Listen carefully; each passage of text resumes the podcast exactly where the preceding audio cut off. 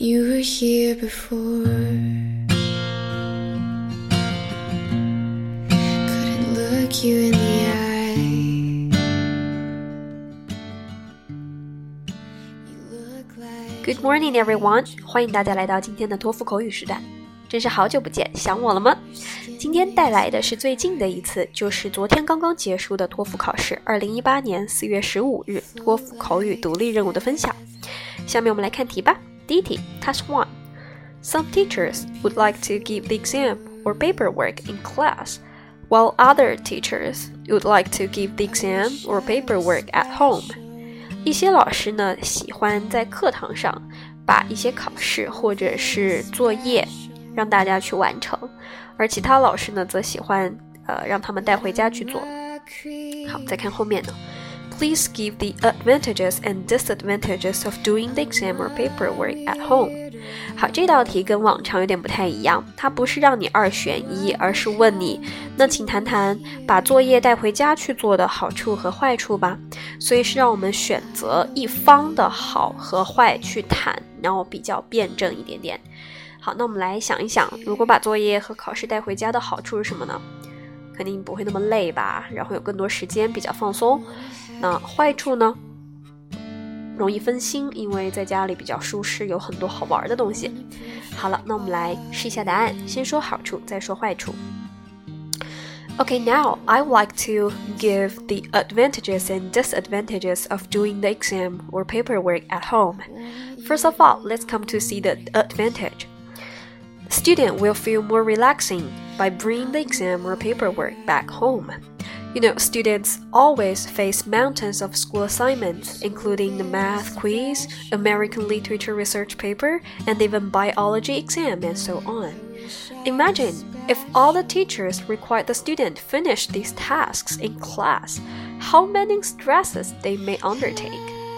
So bringing the exam and paperwork back home can allow students complete this work in a more relieving way and they can spend more time to search information and doing research without any strings and stresses. And second, let's come to see the disadvantages of it. The student will be less concentrated on the exam or paperwork because there are a lot of distractions at home, which will lead to low efficiency. More specifically, playing the video games for two hours, sleeping on the comfortable uh, for half an hour or even going out buying some snacks and watching TV program for 30 minutes. So it is easy to put things off. 好了，所以两个理由呢，第一个好处说的是比较放松，坏处呢说的是效率低，因为我们会没那么集中。好了，下面我们来看第二题吧。Task two. Some people prefer to give his idea immediately and other prefer to give his idea after listening to other people's idea. And which one do you prefer? 有些人呢喜欢立马就直接给出自己的意见，而有些人则喜欢听完别人的意见之后再给出自己的意见。你怎么认为呢？这道题在二零一七年六月十日曾经考过，非常非常类似的，呃，基本上是一模一样的题目，只是表达方式有点不一样。那其实都非常简单啦。如果我们想说直接给意见不听别人的，那你可以理由是：诶，我不会受别人影响。然后第二，你可以说体现自己的积极性，然后让这个 idea 会给别人留下最为深刻的印象。如果选择听完别人的意见再表达自己的观点，你可以说：诶，第一，这样会考虑更加周全。第二个理由，你可以说。显得不那么激进 （aggressive）。所以其实这里有个很好玩的现象，就是大家要学会去看待一个事物，从它的褒和贬去看待。啊，比如说你先给意见，它的好处可能是非常的积极，但如果过了变成贬义了，就是过于激进。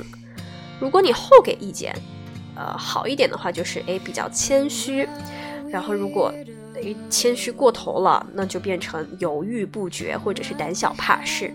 所以其实你想怎么表达都是可以的。好，那我们就来选择直接的给出意见吧。 I prefer to give my opinion immediately, and there are two main reasons. The first reason is that I can express my ideas strongly and clearly without being influenced by the other's opinion. For example, once upon a time, the marketing teacher required us to finish a research about people's preference of choosing a cell phone. Our team needed to figure out the way of conducting the investigation. I inclined to state my opinion at last minute. So one of the team members firstly suggested printing the questionnaires and asking people on the street to finish in person. Other team members also show the report. But I preferred to put it online and the result was that I was totally influenced by the previous idea and gave up to express my opinion. But the truth was that all the people hustled and bustled on the road and no one paid attention to our questions. Secondly, giving opinions directly can show your passion and activeness, which will leave a deep impression to the others. 好了，这就是以上两道题的答案，希望可以给下一次要考试的同学带来一定的启发。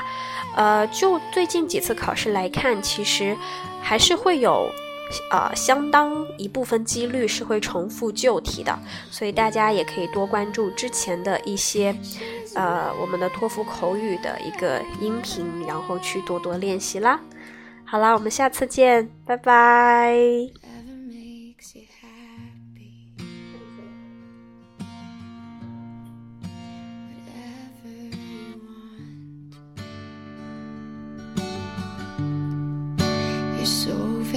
Special